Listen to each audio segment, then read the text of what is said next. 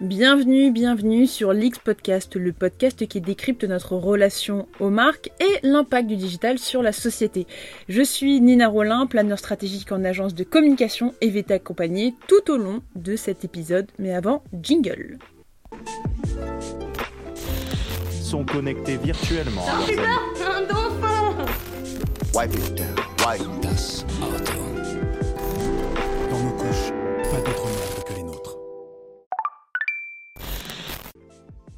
Aujourd'hui, on se retrouve pour un nouvel épisode de DryLeaks. DryLeaks, qu'est-ce que c'est? C'est notre format un petit peu dédié de ce début d'année, qui a pris un petit peu de retard encore et je m'en excuse, puisque c'est compliqué d'allier l'activité de planeur stratégique en agence, plus également d'animer le podcast, mais je vais me rattraper et me faire pardonner, c'est promis. Donc DryLeaks, c'est notre format qui te permet, à- avec mes humbles observations, analyses, références et échanges avec des professionnels du métier de la communication et du marketing, pour justement t'apporter ou nourrir ce regard critique qui est nécessaire dans notre société.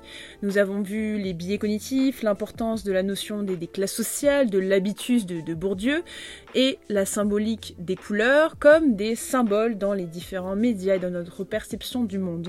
Aujourd'hui, deuxième séquence avec la compréhension de notre environnement, puisque nous allons voir, ou du moins comprendre, les messages visibles et invisibles en politique, dans les médias, dans les publicités ou même dans les séries. Ces messages invisibles ou visibles, on les appelle les messages subliminaux. Avant de commencer, deux points à souligner. Le premier, comme je le répète, c'est que je suis planeur stratégique en agence de communication, non pas experte linguistique, non pas sémiologue, non pas sociologue, etc. Je m'appuie sur des thèses, je m'appuie sur des concepts, je m'appuie sur des références qui seront disponibles en description. Du coup, à toi aussi d'approfondir tes recherches, d'avoir ton propre avis et je suis là pour essayer de t'apporter des pistes, des premières pistes d'analyse. Second point, pour la fluidité un petit peu de l'écoute et pour que ce soit plus agréable pour toi, nous avons scindé cet épisode en plusieurs parties, des grosses parties et des sous-parties. Grosses parties qui seront scindées par ce son et des sous-parties scindées par ce son. Pourquoi parler de message subliminal Puisque dans la représentation collective, le terme subliminal est associé aux idées d'images cachées, de manipulation ou encore de complot. De fait, les images cachées sont fréquentes. Les messages publicitaires Coca-Cola dans le film Picnic, les images suggestives ou d'éléments à caractère sexuel dans les productions de Walt Disney, chez Bernard et Bianca ou dans Le Roi Lion, dans les affiches ou autres supports publicitaires, on pense à l'affiche du silence des agneaux ou des marques de boissons alcoolisées, les messages subliminaux sont partout. Aussi, avant de vous proposer, qui feront l'objet des épisodes suivants, hein, de déconstruire les messages politiques, médiatiques et publicitaires, que nous parlerons plus tard, il nous semble important de prendre le temps de comprendre ce qu'est un message subliminal. Qu'est-ce qu'un message? Qu'est-ce qu'un message subliminal? Une perception subliminale? Et comment il se construit dans notre cerveau? Et comment est-il appliqué dans notre monde? Qu'est-ce qu'un message subliminal? Définition. Le message subliminal ou la perception subliminale est un sujet très controversé en marketing et qui donne lieu de façon récurrente à des polémiques. Il y a plusieurs articles qui sont publiés, des thèses, des recherches qui ne permettent pas de trancher puisque dans cette discipline, il y a eu très peu d'expérimentations qui ont été accomplies ou du moins étudiées euh, de manière approfondie. Aussi, ce qu'on va essayer de faire, c'est d'apporter une définition. Une qui est un petit peu plus vulgarisée, de comprendre le concept de manière plus générale, et de l'autre de manière plus précise, une définition plus scientifique. Pour la première définition, donc qui est plus euh, accessible, étymologiquement, le mot subliminal provient du latin sublimen, qui veut dire sous le seuil. De manière simple, on peut dire qu'un message subliminal est un message qui n'est pas traité consciemment par notre cerveau. Notre cerveau est rationnel et conscient, mais n'a pas été sollicité car l'exposition de l'image ou du message a été trop rapide pour le voir consciemment. D'une manière plus complexe, donc cette fois-ci c'est cette seconde définition qu'on vous propose, si l'étude étymologique nous apprend que perception subliminale signifie perception sous le seuil, elle ne nous permet aucunement de définir plus précisément de quel seuil il s'agit. Cette notion a été étudiée dans la thèse d'Olivier Droulers, maître de conférence de l'Université de Rennes 1, nommée Perception subliminale, une expérimentation sur le processus d'activation sémantique des marques. Ainsi, dans sa thèse, il apporte plusieurs points et nous informe que un message subliminal est un stimulus incorporé dans un objet conçu pour être perçu au-dessous du niveau de conscience. On entend au-dessous du niveau de conscience par moins de 20 millisecondes. Aussi, Un stimulus présenté à ce niveau d'intensité n'est pas assez grand pour produire une forme quelconque de réponse sensorielle de manière consciente, mais reste perçu par l'inconscient au sein de la mémoire sémantique. La mémoire sémantique, c'est la mémoire permanente, appelée mémoire à long terme, qui permet le stockage de connaissances générales sur le monde.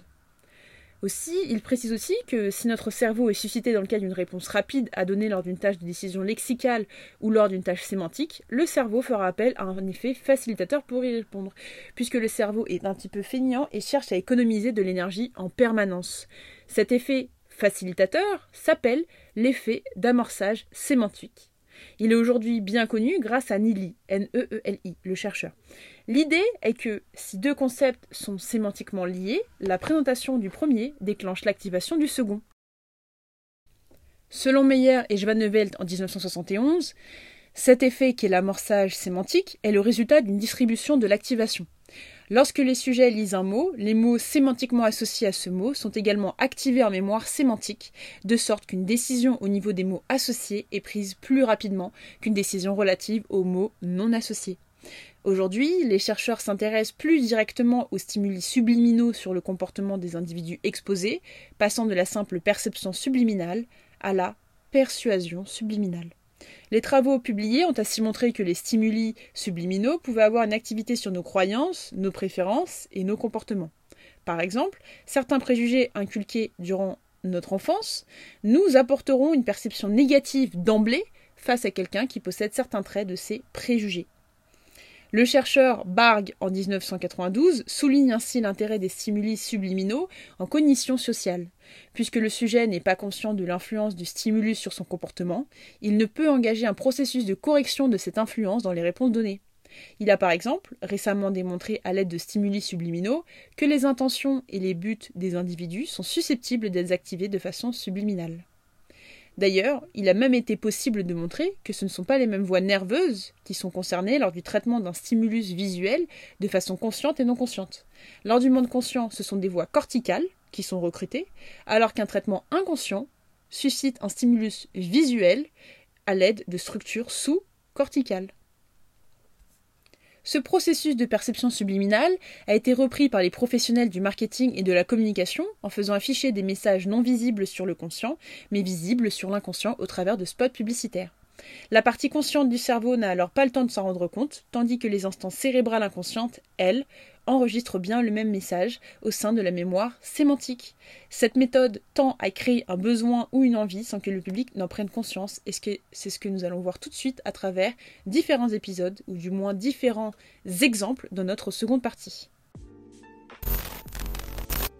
Messages subliminaux appliqués à la publicité. Le phénomène d'amorçage, qu'on précisait plus tôt, est généralement utilisé pour mettre en évidence les propriétés liées à des concepts et faire ainsi émerger le réseau sémantique. Il a déjà été utilisé avec des stimuli subliminaux, mais ceux-ci n'étaient jamais des marques.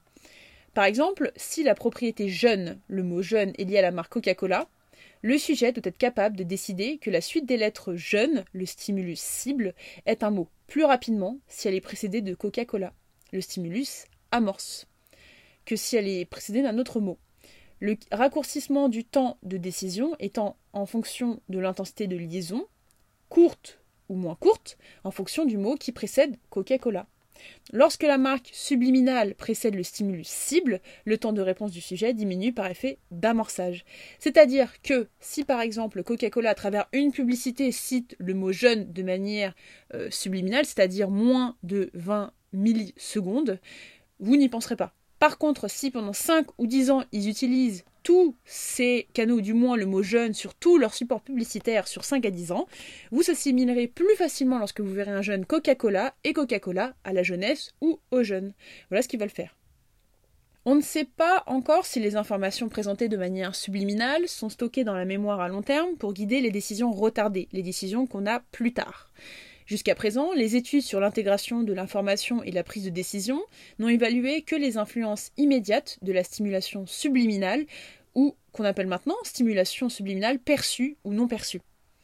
Les études sur les amorces, qui ont évalué la longévité des influences subliminales, ont généralement indiqué que les effets comportementaux des amorces masquées se dégradent en moins d'une seconde. Ceci suggère que les informations subliminales ne sont pas stockées et ne peuvent donc pas affecter les décisions retardées. Pourtant, Certaines études ont rapporté que des influences subliminales plus durables sur le comportement sont possibles dans certaines conditions. Dans nombre de ces études, les mêmes messages subliminaux ont été présentés plusieurs fois et étaient souvent informés. Ces études suggèrent donc que les messages subliminaux ne sont que lentement stockés et ne sont conservés que si, et seulement si, les sujets ont l'intention explicite de traiter les événements cachés. Images subliminales dans la publicité. Cette fois-ci, on, va essayer de voir des études de cas, des, des cas euh, déjà passés de marques qui utilisent ces messages subliminaux pour en comprendre davantage l'information et du moins l'objectif. L'exemple, le premier, c'est l'étude de Palmatier et Borstein en 1980. C'est simple, ils ont scindé deux groupes, ils ont fait une expérience. Ils ont passé plusieurs postes publicitaires à ces deux groupes. Le premier groupe, représenté, était un message subliminal représentant des cigarettes. À la fin de l'expérience, les fumeurs partent fumer plus rapidement. Le deuxième groupe contrôle, lui non soumis à cette image subliminale de cigarette, mais plus de temps à aller fumer. Fait important et notable, c'est que les non-fumeurs soumis aux mêmes images ne se mettent pas autant pour fumer. Autre exemple, un petit peu plus euh, polémique, c'est l'anecdote Coca-Cola. C'est une anecdote rapportée en 1957 par James Vickery, qui était alors responsable de, dans l'État du New Jersey aux États-Unis, qui affirmait à la suite d'une expérience réalisée durant la projection du film Picnic à Fort Lee dans le New Jersey, que grâce à l'insertion d'images subliminales telles que buvez du Coca-Cola ou manger du popcorn au sein du film, les ventes avaient augmenté de 18% pour le Coca-Cola et de 57% pour le popcorn.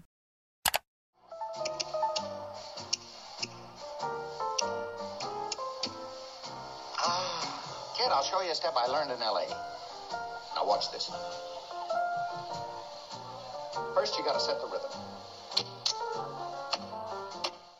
Plusieurs médias ont repris un petit peu cette information clé et un docteur, le docteur Henry Link, spécialiste en psychologie expérimentale, a mis James Vickery au défi de renouveler l'expérience, expérience qu'il refusa de refaire.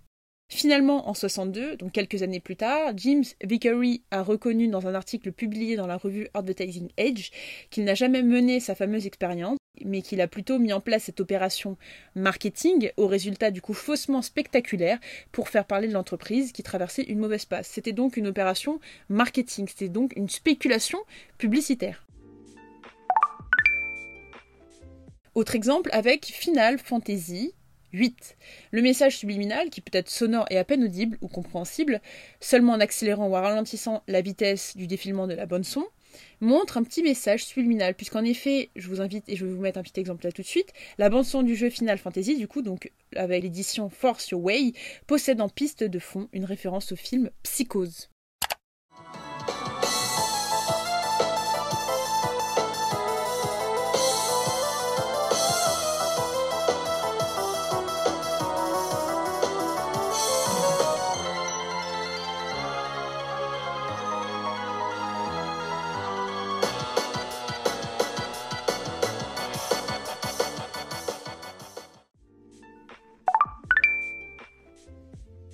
Autre point, cette fois-ci, toujours qui suscite un petit peu le mythe du message subliminal, c'est l'élection de François Mitterrand. Peu avant la campagne présidentielle de 88, le visage du candidat et président sortant François Mitterrand serait apparu discrètement dans le générique du journal de la chaîne Antenne 2, devenu France 2 maintenant, les images furent rapidement retirées et il y a même eu un procès intenté pour manipulation électorale qui d'ailleurs fut perdu car l'image durait plus d'un 25e de seconde, ce qui excluait la qualification subliminale. Puisqu'on me disait subliminal, c'est en dessous de 20 millisecondes.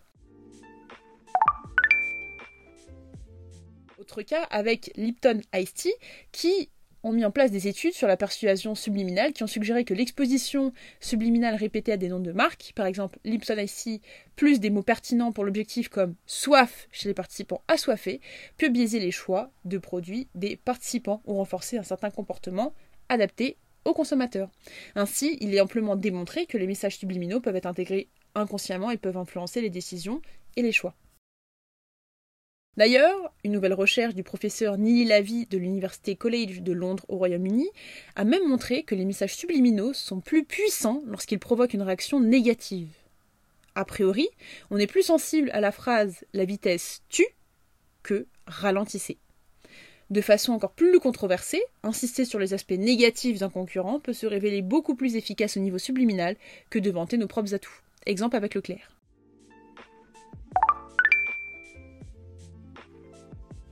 L'égalité du subliminal. Comme le rappelle un article du Cerveau et Psycho, l'utilisation des images comme subliminales est réglementée. Interdite aux États-Unis depuis 1958 et en France, plus tardivement en 92. Pour autant, son utilisation demeure. Le CSA a dû intervenir d'ailleurs à plusieurs reprises. Par exemple, on a en tête lors de l'inclusion d'images subliminales pour des appareils photos de marque Kodak Fun dans l'émission Popstar en 2001 sur la chaîne M6, ou dans le générique de Caméra Café du 29 mai 2003 où des chewing-gums Freedom White étaient incrustés.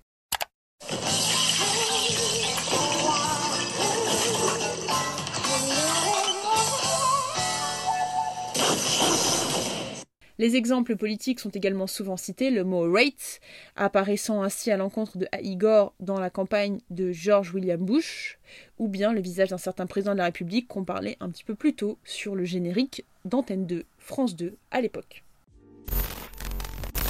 Conclusion, il a en outre été constaté que la stimulation subliminale façonne inconsciemment la prise de décision. Du moins si les stimuli masqués consistent en des éléments familiers uniques qui nécessitent que peu d'intégration, puisque rappelons-nous, le cerveau est un organe qui essaye d'économiser de l'énergie. Les messages subliminaux exercent des influences diverses sur nos pensées et notre comportement. Les stimuli subliminaux peuvent faciliter le traitement conscient d'informations connexes, modifier notre humeur actuelle, renforcer notre motivation et peuvent même modifier nos attitudes politiques et nos intentions de vote. Avec un tel impact, des informations subliminales peuvent avoir le potentiel de modifier nos décisions dans des situations quotidienne, voire stratégique, comme on le disait, le vote. En publicité, les images subliminales sont surtout efficaces pour orienter les consommateurs vers un besoin vital, manger, boire et se reproduire.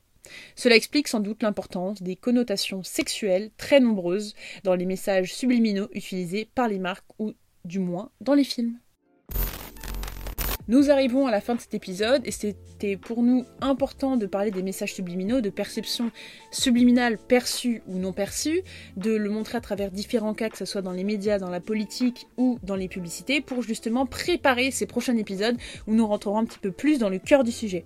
J'espère que cet épisode t'a plu, je m'excuse à nouveau pour le retard de la publication de cet épisode, mais on reviendra très très rapidement pour les prochains épisodes. N'hésite pas à nous suivre sur Instagram Podcast ou sur Twitter, at sfiltre, et également à nous donner ton avis ou un retour euh, d'écoute, un retour d'internaute sur nos différentes plateformes de diffusion où nous sommes présents.